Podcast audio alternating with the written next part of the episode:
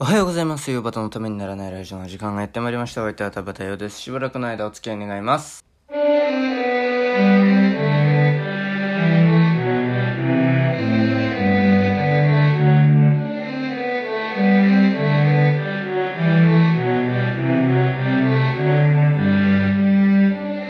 はい。改めましておはようございます。田畑洋です。なんか出だしからなんかいきなり引っかかるっていう、えー、恥ずかしいお恥ずかしい。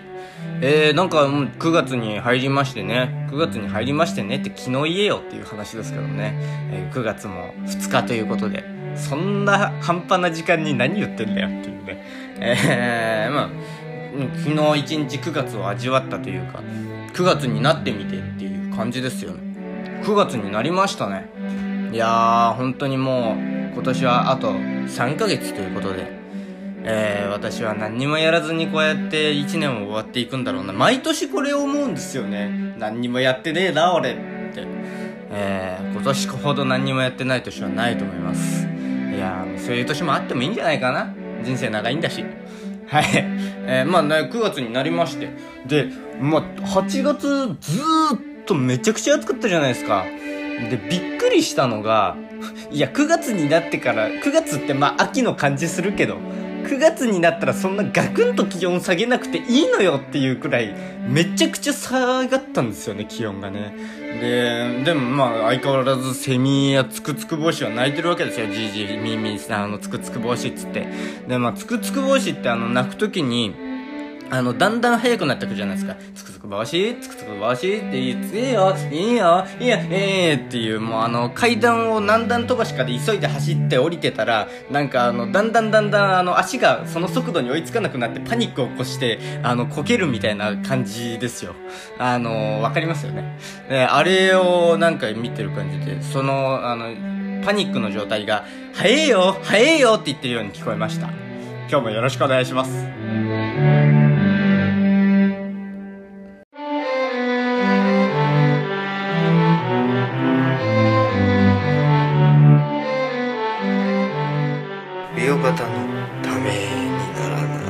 ラジオ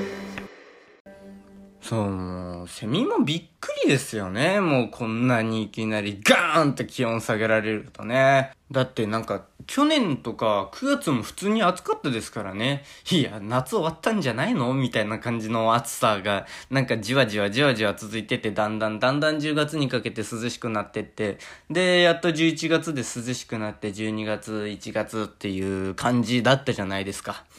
私はそう記憶してるんですけどもね。9月にこんなガーンと落としたらもうなんか、あの、12月とか1月とかどうなるんだろうなと思って、えー、今から怯えきってますけどもね。東京で軽く氷点下記録するんじゃないかななんていうふうに、あの思っちゃったりなんかして、えー、怖い怖いというふうに思いながら、逆に暖冬になったりしてね。うん、何が何だかわかんないですよ。ええもう そんな感じ、そんな投げやりになるようなことでもないんだけどね。えー、のまあ、農家の皆さんは大変なんじゃないかなとかいう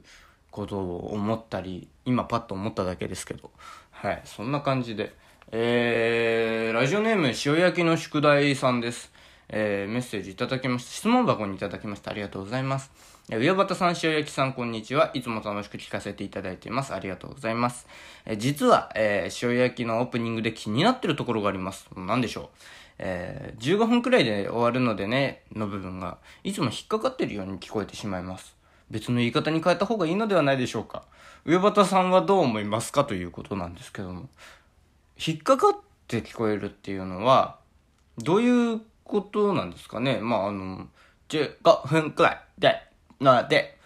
ね、っていうことですかね。だとしたら多分電波的な問題なので、あの、塩焼きの宿題さんが、なんか Wi-Fi のルーターをいじるなり、あの、なんかね、そういうことをした方がいいんじゃないかなっていうふうに思うんですけども、えー、もともと、まあ私の言えた義理じゃないんですけども、えー、彼めちゃくちゃ、あの、滑舌悪いですから、もうあの、フランスパン口に突っ込みながら喋ってるみたいになってますから、あの、フランスパンをね、横にこうかぶりついてね、あの、喋ってるみたいになってるんで、あのね、そんなことなので、あの、か、彼の滑舌の問題だとしたら、まあ、そこは、あの、ご了承願いたいなっていう、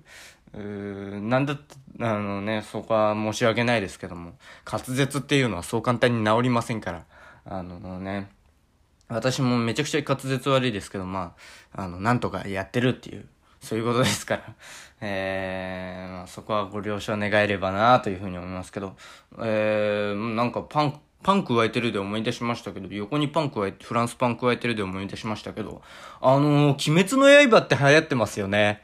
えー、どこで思い出してるんだっていう。えー、あの、ねずこちゃんでしたっけ？あの、ずっとなんか、パン加えてますよね。えー、パン加えながらなんか、敵と戦ってて。なんか、よほど食いしん坊か腹が減ってんだろうなって思いながら、あの、見てたんですけど、あの、よくよく聞いたら、妹がね、鬼滅の刃ハマってまして、あの、一の方とかは言ってないんですけども、えー、一の方なんとかって言いながら、あの、私の部屋に入ってきて朝起こすみたいなのはないんですよ。あの、叩き起こされてね、一の方っつってバーンって叩かれて起こされるみたいなのは幸いないんで、ありがたい限りなんですけども、えー、どこかの家庭であるよね、これ絶対ね。あの、はや、こんだけ流行ってると、1の方、なんとか、2の方、なんとか、みたいなこと言いながら、あの、部屋入ってきて、あの、叩き起こされるみたいな、そういう、ね、日曜日のお父さんいるんじゃないかなっていう、ことをすごくなんか思いな、思いますけども。えー、まあ、とにかくそういうことはなくて。で、まあ、よく聞いたらね、あの、あれはパンじゃなくて竹だよ、なんて言われて、竹なのかみたいな、通りで緑なわけだ、みたいなね。えー、あからさまに嘘つきましたね、今ね、私ね。えー、パンだと思ったことないですけどね、あれね、どう見たって竹ですからね。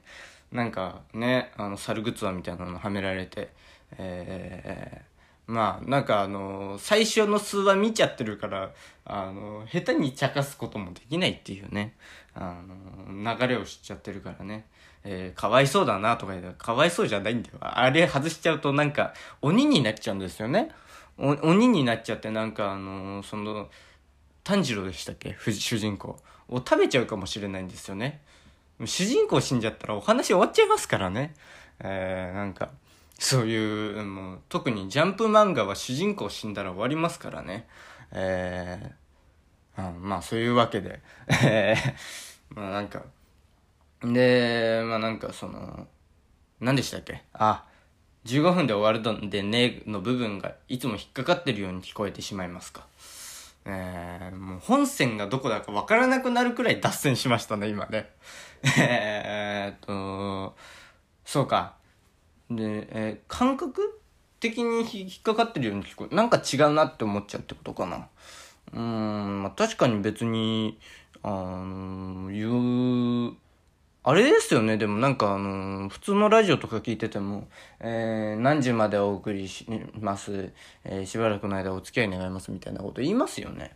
そういう感じで多分彼言ってるんだと思うんですけども、えー、っと、ね、なんか15分くらいで終わるのでねっていう、えー、15分お送りいたしますみたいな。な、なんだろうね。えー、別の言い方に変えた方がいいんじゃないかっていうことは、まあ、15分くらいで終わるのでねっていう言い方が違うなっていうことなんだろうね。なんか別の言い方ですか？うーん、なんだろうね。えー、15分で終わんだから、そのくらい時間あるだろう、聞いてけみたいな感じですかね。そんな喧嘩腰じゃなくてもいいじゃないですかね。えー、聞かない奴は死刑なのだとかね。ねバカボンのエンディング風ですけども うん、なんか私にそういう案を求めるっていうこと自体がなんか、えー、違うんじゃないかなっていうのを今、あの、喋りながら思ってます。だから多分なんか、彼なりになんか変えた方がいいんじゃないかな。だからこのメールは、このメッセージは岩田に転送しておきますよ。だからそしたらなんかあの、岩田があの、思い悩んで、その結果なんか、あの、わけのわかんないことを言い出すんじゃないかっていう、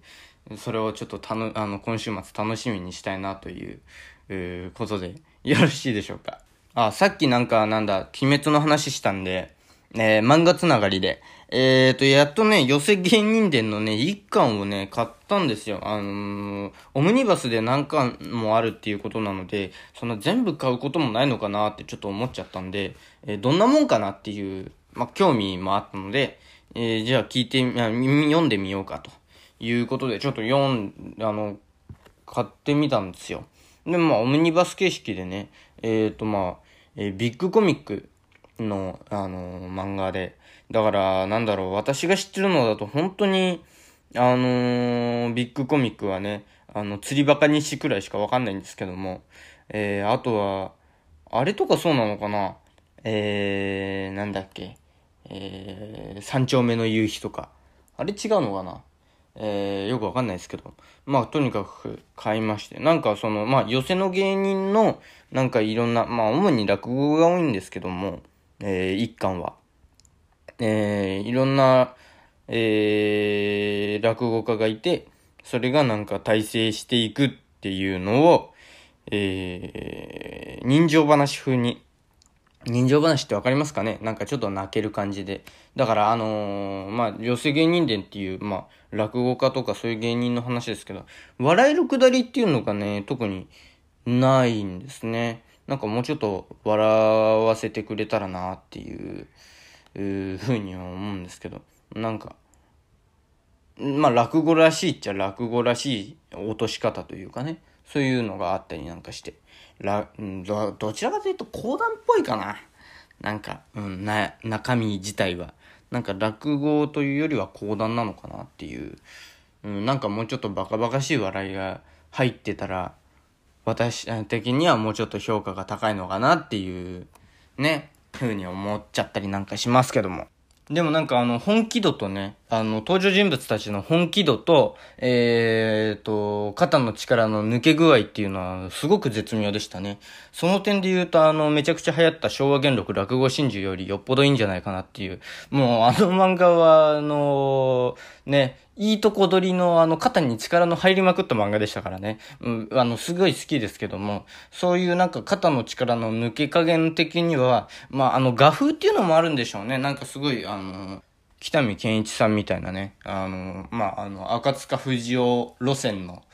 いう、赤塚不二夫とはまた違うんですけど、えー、そういう感じで、えー、シンプルな絵なのでね。で、なんかコミカルに描かれてるんで、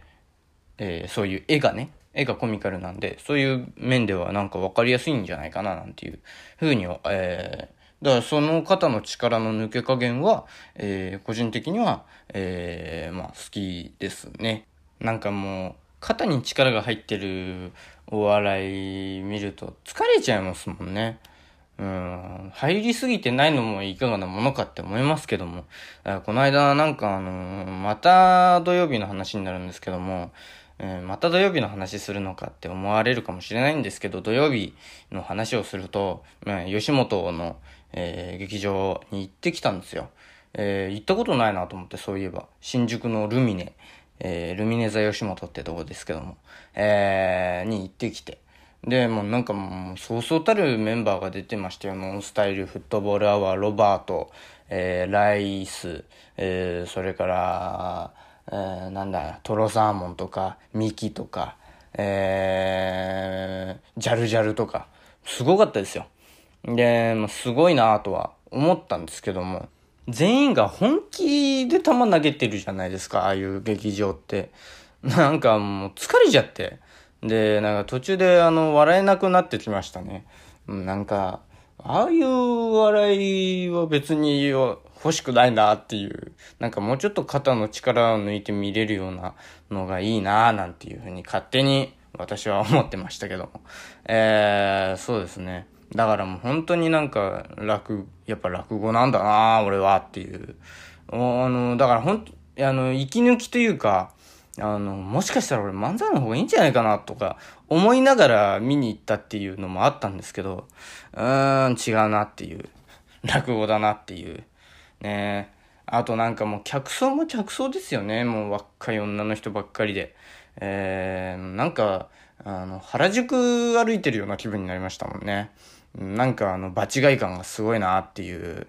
えー、感じで。同じ新宿でも三丁目の末広亭に行ってごらんなさいよ。もうおじさんしかいないですからね。おじさんとなんかのよくわかんないおばさんしかいませんから。えー、若い人はそうそういないっていう。若い人はあのね、あの、オタッキーなメガネかけた、もう気持ち悪めの、あの、学生ですよ。落ち研の。そういうのしかいなかったりして。で、なんか、他にもね、あの、若い人がいるとすれば、まあ、若めの、あの、で、カップルで来てるとかね、夫婦で来てるとか、そういう感じで、えー、来てるんですけどもね、えー、ルミナはもう若い女性が先陣切って、えー、いましたから、えー、ひーってなもんですよ。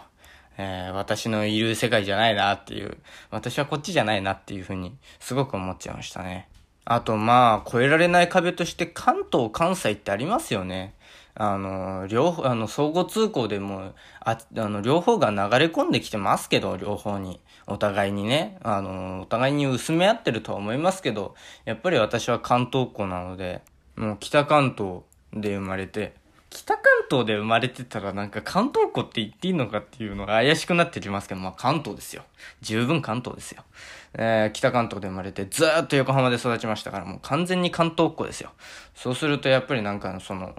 関西のノリってやっぱ、やっぱりわかんないですね。なんかそのお笑いとか見すぎてなんか分かってるを気取ってましたけど、えー、今回行ってみて絶対に、あのー、相入れないものがあるなっていうのをすごく思いましたね。それはもしかしたら吉本のああいうところに行ったからかもしれないですけどもね。だから個人的にはね、なんかもっと肩の力を抜いて、あの、くだらない笑いで笑いたいなっていう、そういうものをやっていきたいなっていうふうに、えー、思った土曜日でした。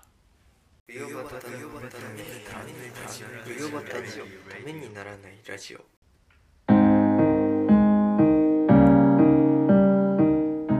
はいなんかもう志村けんって言いたじゃないですか。えー、もうなんか4月に亡くなって。3月の末だっけ？まあどっちでもいいや。えー、まあだから死ぬまでずっとなんかあの夜フジテレビの深夜枠で、えー、毎週コント番組やってて。でもうそこの最後の最後の最後のコントなんかもうおなら攻めですよ。おならと着信あの携帯の着信音どっちの方がみたいなそういうコントやってましたからね。もうそれくらいでいいんじゃないですか。うんなんかだからもう m 1グランプリみたいにねあのなんかそういう賞レースみたいにあの肩に力入りまくってえー、お笑いをやるのもなんか違うんじゃないかって最近ここ数日思ってる今日この頃です。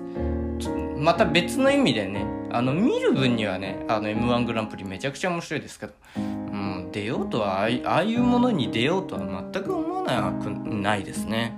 高校の時は憧れてましたけどもねなんか違うなっていうふうに最近思ってます。はい。上端のためにならないラジオでは、メール、LINE、Instagram、Twitter の DM、メッセンジャー、質問箱でのメッセージをお待ちしております。喋る題、トークテーマ、質問、相談、ネタメール、このラジオの感想、YouTube だけでやってほしいことなど何でも受けたまっております。えー、また、岩田優子プレゼンツ、上端の塩焼きでも同じメールアドレスでメールを受けたまっております。メールアドレス、上端 .tnr.gmail.com 全部小文字で、uyobada.tnr.gmail.com です。お間違いのないようにどしどし送ってください。えー、上端の塩焼き屋てのメッセージには懸命に塩焼きと書いてくださると大変に助かります。えー、それではまた明日お耳にかかりましょう。田畑陽でした。ありがとうございました。